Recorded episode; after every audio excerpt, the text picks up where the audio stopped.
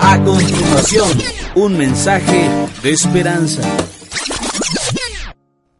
Nuestro tema para el día de hoy, hombres que marcan la diferencia.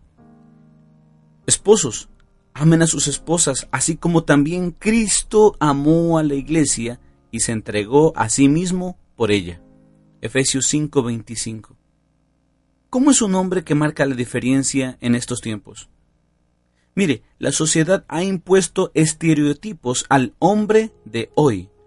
Por eso tenemos a los conocidos Rambos, a los Don Juanes, a personajes muy guapetones, como algunos dijeran. Pero escuche, si usted quiere ser un hombre que marca la diferencia, le sugiero poner primero sus ojos en Jesucristo. El hombre que marca la diferencia a la manera de Dios sigue los pasos de Jesús. Pero tenemos del otro lado lo que es un mal modelo, un modelo que nos han impuesto en la mente, un mito. Y es que la gente dice que los hombres tienen que ser fuertes, los hombres no lloran, el verdadero hombre no deja que nadie le diga lo que tiene que hacer. Y escuche, eso no es así. La palabra de Dios nos dice a través del apóstol Pablo, ahí en 1 Corintios 13:11, que el apóstol Pablo había dejado la etapa de la niñez y había empezado a pensar como hombre, como varón. Y escuche, un verdadero hombre es aquella persona, y quiero que usted lo anote o lo tenga muy presente, ser un hombre no es solo portarse de forma varonil, sino también estar dispuesto a trabajar duro, controlar tus emociones y asumir la responsabilidad de tus actos. Eso es ser un hombre. El hombre trata de ser respetuoso. Romanos 12:10. Se sacrifica por otros. Corintios 10:24. Es responsable. Gálatas 6:5. y controla sus emociones. Proverbios 16:32. En las emociones es donde tenemos un gran problema en nuestra sociedad. Escuche, si usted enseña a su hijo, ya seas hombre o mujer, si lo enseñas a escuchar la palabra de Dios a través de los proverbios, tendrás un hombre a tu favor y te aseguro que será de gran ayuda para tu vida. En nuestra nación encontramos el papel de la mujer ocupando también el del hombre. Si usted está escuchando este mensaje, decida comunicarse como Cristo. Él supo expresar sus emociones y afectos en formas apropiadas. Reconozcamos la importancia de rendir cuentas y de saber pedir ayuda en tiempos de crisis. Número 2. Decida servir como Cristo. El servicio no es obediencia irreflexiva, es tener una disposición para servir con humildad a otra persona, colocando sus intereses por encima de los propios.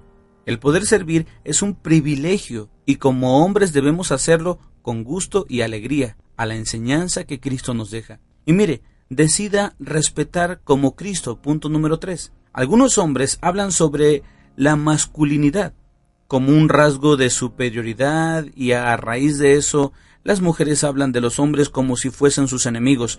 Pero, escuche, decida respetar como Cristo. Respetemos. La inmoralidad y la violencia han distorsionado el modelo del hombre que Dios ha diseñado. Un hombre que marca la diferencia acompaña a su familia. Así que le permite a Dios que lidere su vida y sus pasos.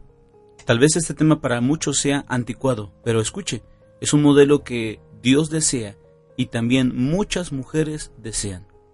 Padre, en gran medida, su hijo basará su concepto de lo que es ser hombre en el ejemplo que usted le dé. Si usted trata a su esposa con respeto, le está enseñando a su hijo a tratar con respeto a las mujeres si trabaja duro por sostener a la familia, incluso cuando esto signifique hacer tareas humildes y agotadoras, le estará enseñando a su hijo a ser un buen hombre trabajador y responsable. Mamás, ¿qué puede hacer para que su hijo se convierta en todo un hombre? No use los defectos de su esposo para reprenderlo. Suponga, por ejemplo, que comete un error que le recuerda a su esposo. La tentación sería gritarle, ya basta, estás como tu padre. Claro que usted tiene todo el derecho de corregirlo, pero recuerde que si con esas palabras o acciones da a entender que todo lo que su esposo hace está mal, sin querer estará interponiendo el desarrollo de su hijo. Apoya a su esposo para que se envuelva en la vida de su hijo. Anímenlos a pasar tiempo juntos. Busque oportunidades para destacar los puntos fuertes de su esposo y las cosas buenas que hace. Trabaja duro para mantener a la familia. Les dedica tiempo a sus hijos. Deje que su hijo sepa lo mucho que usted valora estos detalles. Sus comentarios lo ayudarán a copiar los aspectos positivos del ejemplo de su padre. Le invito a que con la ayuda de Dios forme hombres, varones que sean para el bien de nuestra nación, y que Cristo sea quien dirija sus vidas a través de su palabra. Bendiciones. Deseamos que estos mensajes hayan sido de edificación para tu vida. No le cambies, a través de esta estación tendremos más temas que impactarán tu vida. Bendiciones.